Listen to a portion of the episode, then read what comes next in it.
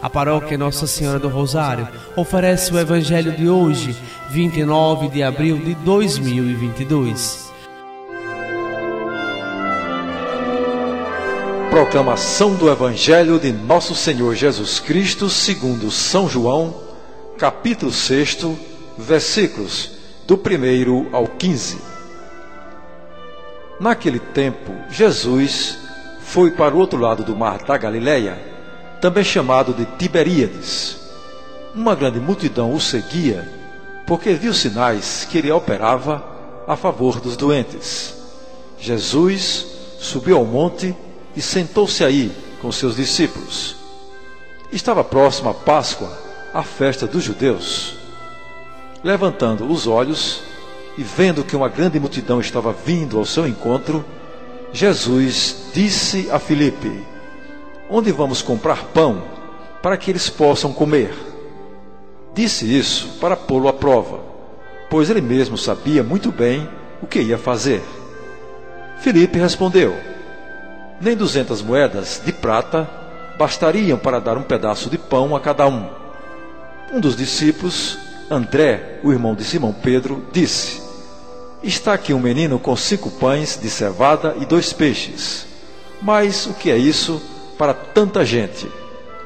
Jesus disse: Fazer sentar as pessoas. Havia muita relva naquele lugar, e lá se sentaram aproximadamente cinco mil homens. Jesus tomou os pães, deu graças e distribuiu-os aos que estavam sentados, tanto quanto queriam e fez o mesmo com os peixes. Quando todos ficaram satisfeitos, Jesus disse aos discípulos: Recolhei os pedaços que sobraram, para que nada se perca. Recolheram os pedaços e encheram doze cestos com as sobras dos cinco pães, deixadas pelos que haviam comido.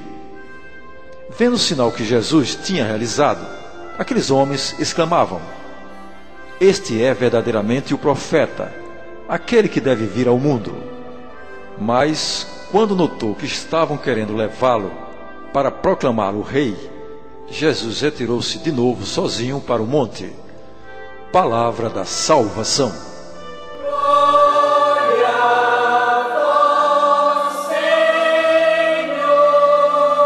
Amados irmãos e irmãs, o milagre da multiplicação dos pães e dos peixes está em relação direta com os discursos de Jesus sobre o pão da vida, onde ele mesmo se apresenta como este alimento salutar.